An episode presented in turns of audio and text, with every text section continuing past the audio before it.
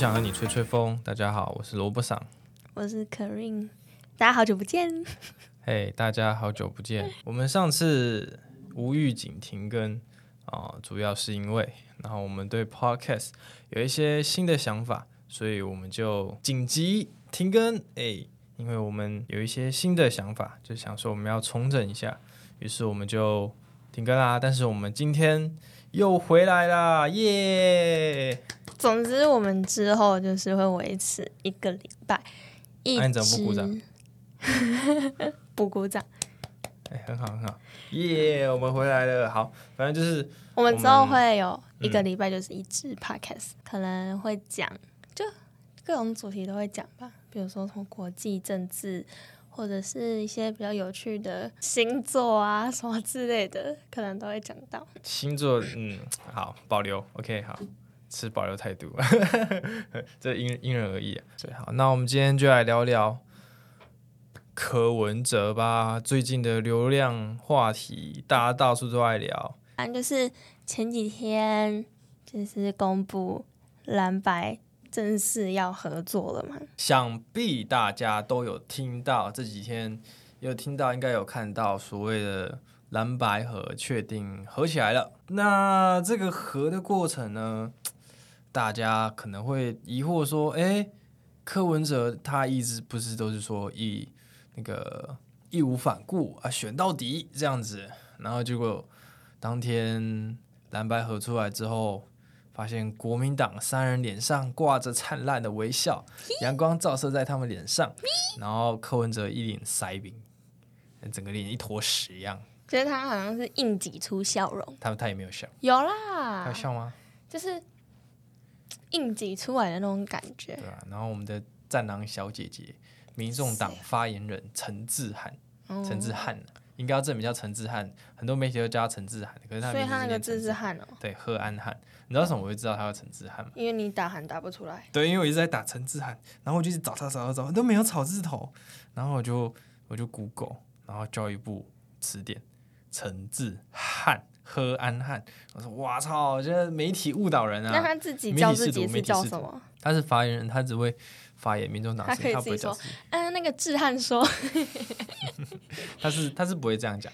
反正就是呢，追他那一线的记者啊、哦，这边跟就是听众朋友们分享一下啊、哦，我们媒体运作的方式就是，我们会就是这些人可能会去追这些政治人物，比如说我们。A 群去追这个 A 政治人物，然后 B 群去追这个 B 政治人物，然后这个 A 群呢追这个政治人物以后呢，他就会一直都是去追这个政治人物，所以是说这个 A 或是这个 B 他们的政治路程、他们的政治发展，很直接的就影响了这些这一群记者他们的报道，不只是报道，还有他们的那个以后的路途。哦、就假如说 A 好，A 是马英九好了。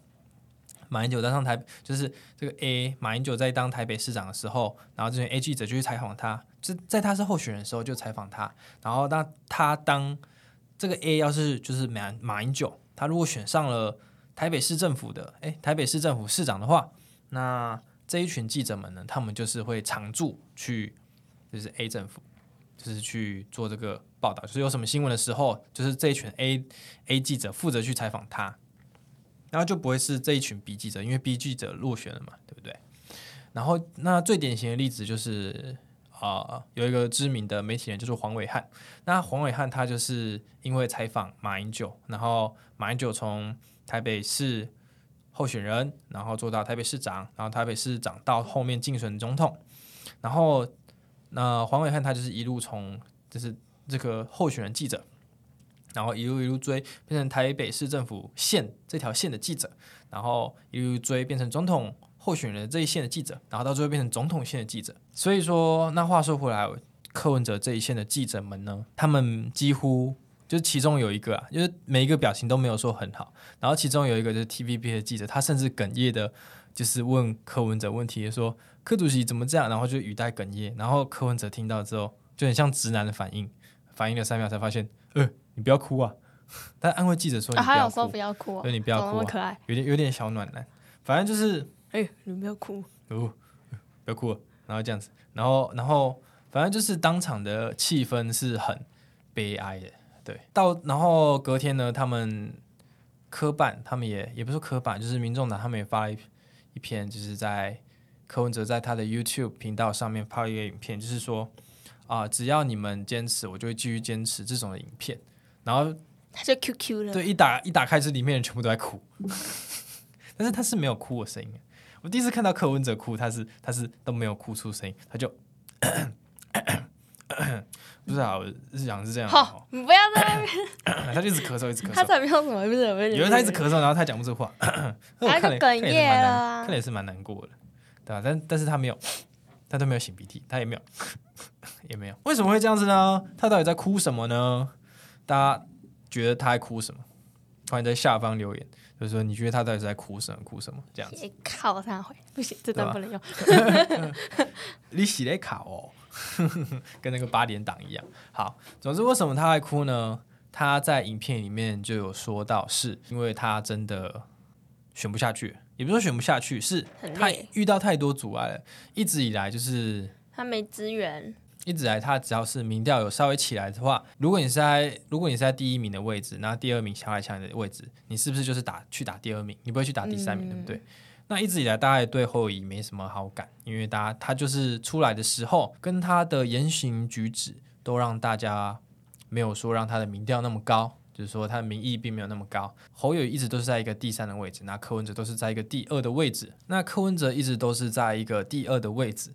那就一直遭到这个对手的打压了，但是他们的对手是执政党，而且资源非常的丰富，对，就让科办更有压力。他们同时要面对网军的攻击。那网军这个的话还好，因为柯文哲他自己的流量本身是比民进党还要高的，除了他们自己民进党的一些网红以外，就比如说民进党有一些王杰、赖品妤。这一类就是比较有新、比较新的感觉的立委，就是他们比较年轻嘛，然后他们也在网络上有知名度，也就是说他们在网络上的声量都有一定，但是还是啊、赢不过这个柯文哲，因为柯文哲他自己本身是一个行走的迷因啊，像他之前跑步嘛，然后直接给直接跌倒，啪，超好笑，然后像他直接之前那个什么四大运的时候，二是二零一几二零一八四大运的时候，他就骂说那些反年改团体是王八蛋，然后通常政治人物比较不会去做一些粗俗。粗俗言辞，然后除非是真的很激动的时候，对不对？嗯、然后就是有一篇贴文底下，然后就有一个阿妈就问说：“你告诉大家谁才是王八蛋？”然后就打一长串的那个小文章，然后最后面就讲说：“请你告诉台北市民谁才是王八蛋？”然后就柯文哲直接底底下回说：“你和那些反年改团体，哇、哦，超强！反正他就是一个行走的民营制造机，小辣椒不是小辣椒，他是自走炮，他是人间自走炮，就是到处打、到处打那种。然后他，所以他的声量其实是。啊、呃，在网络上面是不用担心的，但是呢，他们就没有传统媒体的力量。嗯，那些大家可能会想说，现在每个人都拿着手机啊，对啊，你有网络声量，其实就拥有一切啦。但是，呃，会听 Pod 会听我们我们 Podcast 的观众，应该也是就是有在对对，年轻族群，然后也在有在使用手机的。那大家不要忘了，就是台湾两千三百万人。固定使用手机的人有大有人在，但是也不要忘了，有很多的人。老人。不一定是老人，有很多的人他们是只会看电视的，比如说，如诸如说很多偏乡啊，或者是呢，呃，已经习惯在就是每天会去看电视，固定的传统媒体的听众，他们他们就是所谓的传统媒体的受众。啊，大家可能想说，呃，他支持率这么高，为什么还是会有人投那个支持率不高的？那就是因为有这些传统媒体。那呃，民众党他们并没有所谓的就是传统媒体的这个力量。假如说，你看好，我们就比较直白一点好了。呃，民进党他们可能有三明治嘛，对不对？国民党他们可能有中时、旺旺、中天这种。对不对？比较懒、比较绿的媒体。那我们反过来看，民众党，民众党是一个没有自己的媒体，他们除了自己的 YouTube 频道“民众之声”之外，他们是没有传统媒体。但是，你今天选总统，你是要做全民的公仆，也就是说，你要去做一个就是服务所有人，所以你是要尽最大化，就是每个人都要去接触到。那所以说，你也要去说服那一些你没有碰过市场，因为。有一个东西叫边际效应，你在这个年轻的族群里面声量已经够大了，那你再去宣扬你的年轻族群的话，已经是有一点边际效应递减了，对不对？因为你再次宣传，再次宣传，但支持人你就支持你，你再去去支持他。假如说年轻人一千一千票好了，然后你已经有九百票，你再去宣传他，你可能就多个九百一十票，再去宣传可能就多个九百一十五票，这样子就边际效应递减。那比起你一直去强化你原原本的有的票，那你去开发另外新的一千票，效果好可能五百票六百票，那效果不好可能就两百三百票。但这两百三百票远比你重新在就是你重复的在重复的在你原本已经有支持度的地方，然后去做强化，它的效用会来得更大，就是开辟一片新天地的样子，这样子。所以说他们会想要去进攻，就是也不是进攻啊，就是他们会想要去尝试在传统媒体做版面。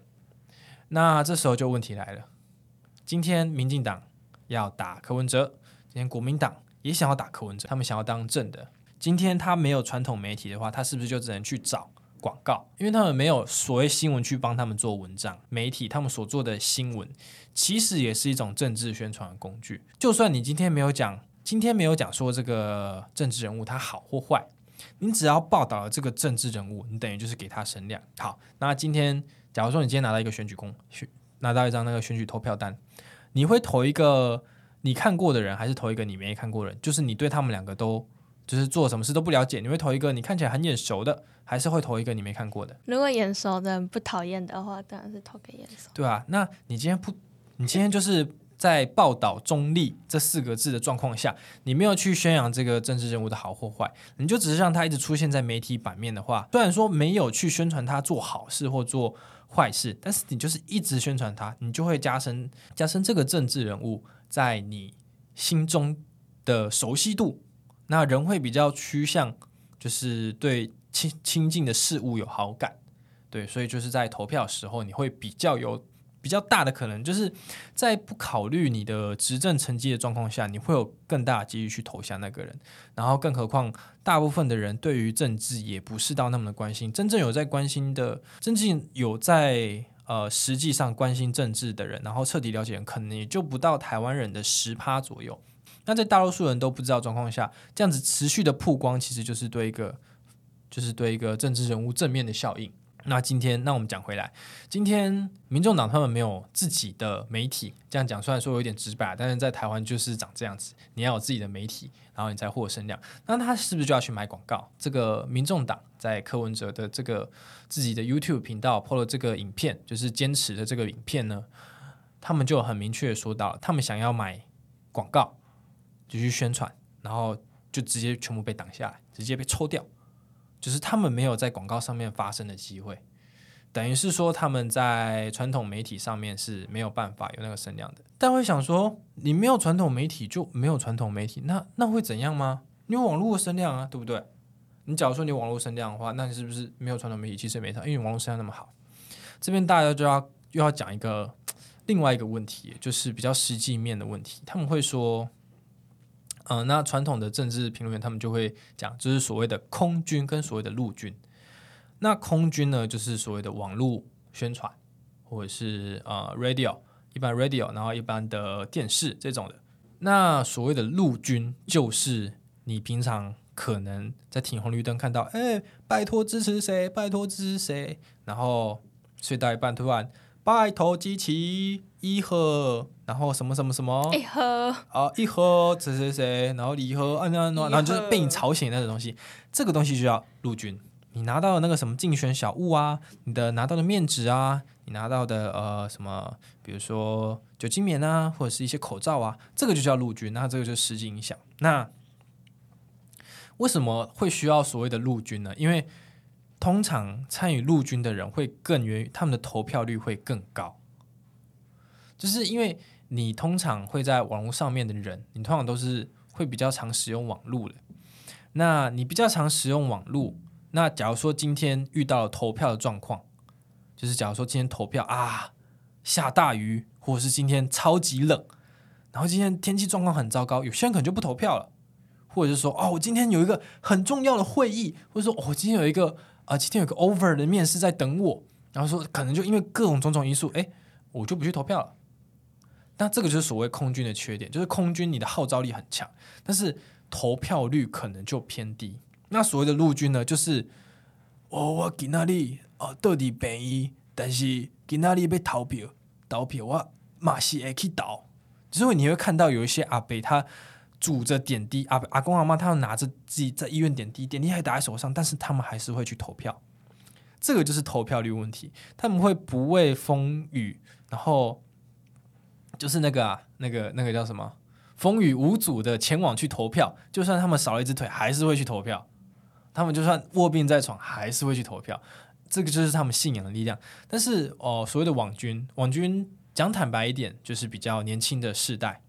那年轻的世代的话，我们对于政治的那种感觉，除非是真的危急存亡，像二零二零年，呃，蔡英文会有八百多万票，就是因为大家都看到了香港反送中血腥的那几幕，所以大家很怕被统一。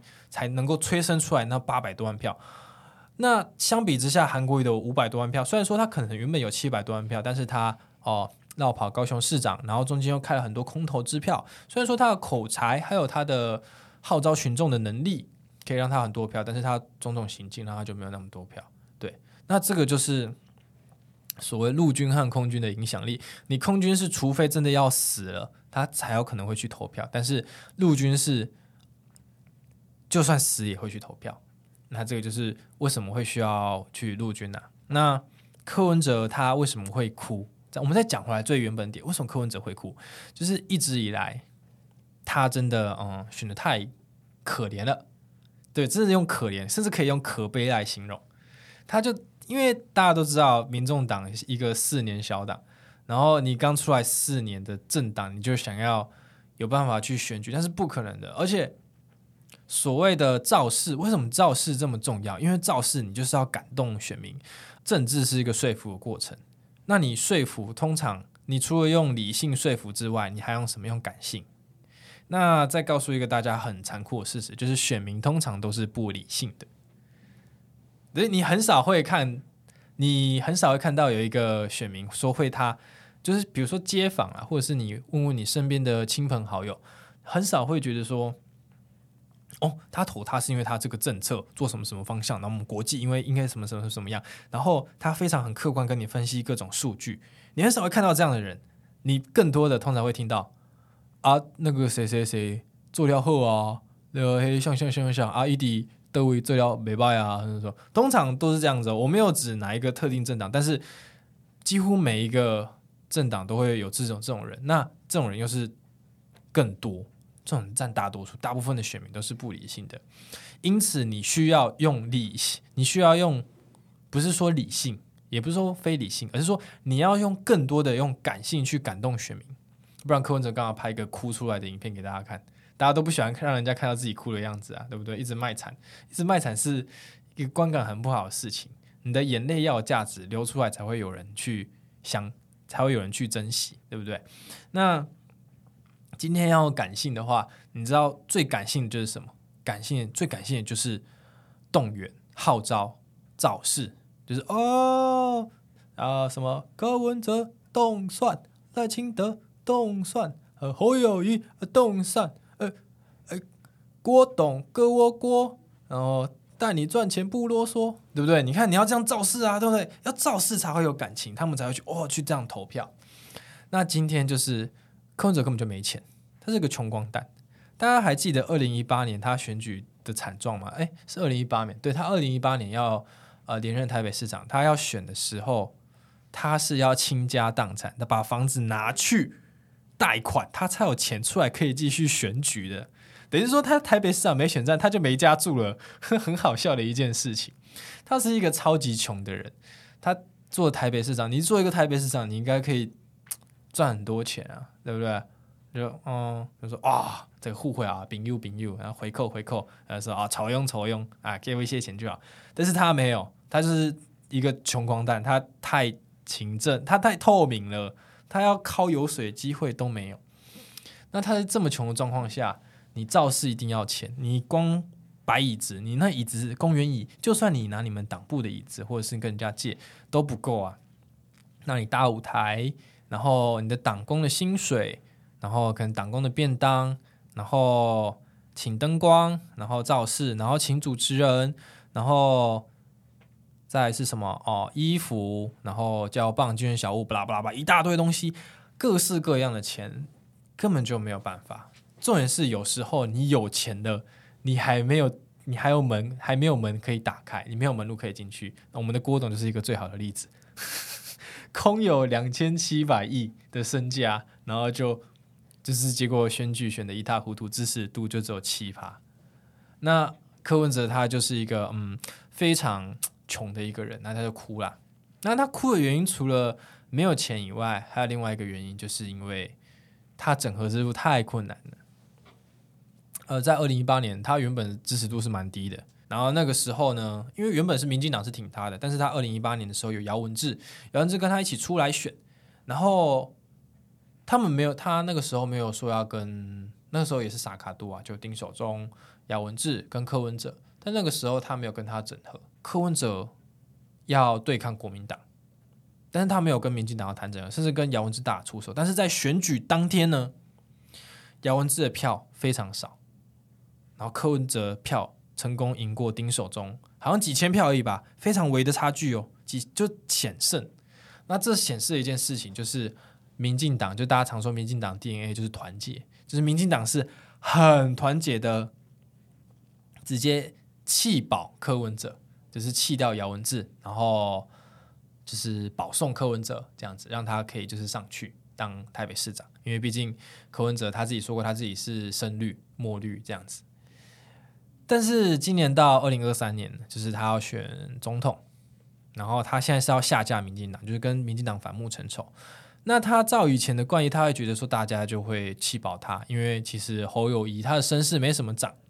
但他忘记了，他要这次要合作的对象不是民进党，是国民党。国民党是出了名的，就是公婆很多，就是一大堆。你看，又有马英九，又有什么朱立伦，吼，然后又有什么哦吴敦义，吼，又有什么韩国瑜，就很多老大很多啊。你就你看，就宗教局哈，这样好像有点危险。好，反正就是宗教就是哦，基督教就一个耶稣基督，然后三位一体，这样对不对？就一个神神，对不对？那、啊、我们道教嘞，哇，太上老君，哎，太上老君道教，对，太上老君，哦，啊，玉皇大帝，哦，哦，妈祖娘娘，哦，哦，啊，关公，哦，哦，就很多啊，很多啊，哒哒哒哒哒哒哒这样子，就超级多这样子，然后就不知道六神无主，就是没有一个可以好好谈判的对象。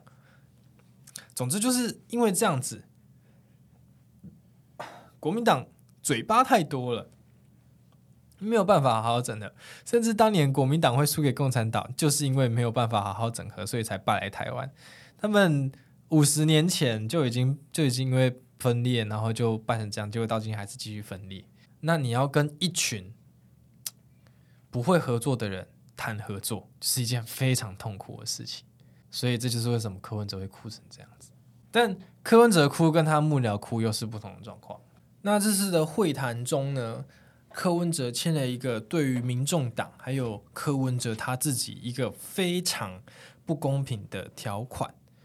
那这个条款在签的当下，其实主要就是在他们四方会谈的时候呢，他们在会谈的时候，我直接跳跳转内幕好了，就是啊、呃，民众党的民就是柯文哲的幕僚，民众党的发言人陈志涵以及周瑜修。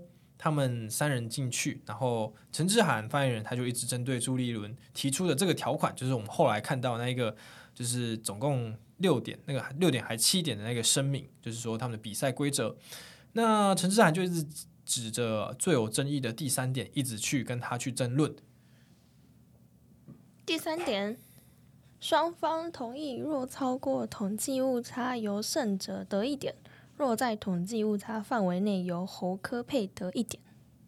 对，那我们再详细解析一下这个有什么差别。那大家都可以看到，上面没有说是科侯配得一点，就是说胜者得一点。然后侯柯配有一个保底的动作，就是只要是只要是呈现一个麻花卷的状态的话，就算。呃，侯友谊得一点，然后这边就不讲侯科配，就是讲侯友谊，因为侯科配就是侯友谊，那柯侯配就是柯文哲。好，那这样子的情况下呢，是对民众党非常不利，因为几乎啊，你没有超过三趴，就是二六或者是二九，二六比二九，或者是什么二五比三十这样很悬殊的状况之下的话，就比如说二八二七，或者是二八二六状况下，都会是侯友谊获得一点。在这样的状况下是非常不公平，所以陈志涵就非常的生气，就这个不顶啊，这怎么可能签？结果这时候一个让人非常心寒的画面出现了，柯文哲阻挡了陈志涵的 argue，他阻挡了他的那个议论，他就说这个我已经谈好了，的这个我们就已经谈好，然后接着就把他的所有幕僚请出了办公室，然后就剩他们四个人在那边签名。哎，这个不平等条款刚刚才出炉的结果，你说已经是谈好的事情，这个有一点就有一点令人百思不得其解。明明是刚出的东西，为什么是谈好的事情？而且在陈志涵、周瑜修、黄圣山不知道的状况之下呢，也就是等于说，因为这三个已经是核心幕僚了，核心幕僚就等于是你一个嗯。你一个 CEO 身边的秘书，还有副秘书，以及是他的随扈，这种一种绕在旁边转转转圈圈的人了，连他身边的人都不知道，那何况是哦我们这一些一般的中立选民，然后他的柯文哲支持者、柯粉，或者是那些媒体人，他的核心幕僚都不知道，他其他人怎么会知道？然后甚至是他的妈妈，还有他的太太，就是啊。我们的那个陈佩琪医师啊，他们都不知道，就只有柯文哲本人。等于是说，柯文哲他骗了所有他支持他的人，然后去，也不是说骗啊，就是他隐瞒了这个事情，然后去跟他们签订这个协议。那这个事情就是让我们许多民众党支持者啊、看不下去，然后甚至是他的幕僚。他的幕僚感到悲伤的原因，就是因为这就有点像是哦，我今天跟我的上司，然后上司跟我说他会给我一个比较好的呃位置，就比如说上升迁，然后以鼓励我什么什么之类的。但是呢，三个月之后我要去，就是他答应的日期之前的前几秒，我看到另外一个人搬着他的东西进了我可能原本要进去职位的办公室，那。这个时候就是会让人非常错愕啊！你答应我，答应好我的事情，结果你先跟别人做好，而且还私下瞧了这么久，那这时候背叛感是必然会油然而生的。那这个就是为什么大家他们的他们的幕僚会哭成一片，甚至有传出有人提出辞呈的，这个不知道是不是正确，但是有传出来。好，那这边这时候这个要就要再讲讲柯文哲他本身的说法。那他在一片哀哀鸿遍野的晚上经过之后呢，第二天就是柯文哲这个影片就传出来了，他就说他已经累了，因为他的对手 不像是之前，就是他谈判的谈判的那个对象，不是像之前很团结，然后懂得顾大局的民进党，因为你看民进党就有什么丑闻就收起刀落，收起刀落，收起刀落嘛，对不对？任何会影响选情的东西都砍下去。虽然民进党的执政。多数的民众可能都不觉得好，但是他们在于选举这方面是非常团结的，像什么赵天麟啊，然后之前那个学问的那个学运的那个，反正就很多性骚扰案，只要有问题，他们就收起刀落，再见再见，拜拜。那等于是说他们是会顾大局的，就是不论怎么样，先选赢再说。但是今天的国民党就是饭都还没有盛到，就在想就在抢碗。然后碗都弄破了，都没有饭吃，都快要弄破了，都没有饭吃，他们还是在争抢碗到底要谁先拿，然后谁要拿汤匙这样子，饭都不一定会盛到，他们就开始在抢谁要拿碗，就是这个状况。那柯文哲他本身就是一就不是一个以政治起家，甚至自己创立的政党，那个穷穷的一穷二白的这个样子，根本是 螺旋啊，螺旋可以进。可以称近乎是螺旋啊，然后就靠这些死忠的支持者，那个从 TVBS 跳槽的我们的战狼小姐姐陈志涵，然后哦陈志汉，然后还有从那个绿营跳槽的，也不说跳槽啊，就是支持的那个周瑜修，哦，他要靠这些死忠粉丝撑到现在也是不容易啊。毕竟 柯 P 虽然说做了这么多承诺，他但他也不是神，他是一个人。那只要是人的话，通常也会有撑不住的时候。只不过这边我们就要再次思考了。对于中国国民党这样的胁迫，还有这样的无赖，都会妥协的。那日后他当上总统，他会不会去做一些像现在的事情发生的动作？这也是值得大家思考的一件事情。那本周的只想和你吹吹风就到这边啦。那欢迎关注我们的频道，我们会。就是继续谈论一些关于国际的大事，然后或者是我们会谈论一些星座八卦之类生活的小事，这各个东西我们都会讨论。那我们可能会比较以当下比较流行的话题去做分析。那我们是风传媒旗下的一个频道，那大家欢迎就是管就是多关注，然后帮我们分享给你们的亲朋好友，因为我们这个频道。重新开始建立了，所以还请大家多多支持。好，谢谢大家啦！我是萝卜桑，我是那我们下周见，拜拜，谢谢大家，拜拜。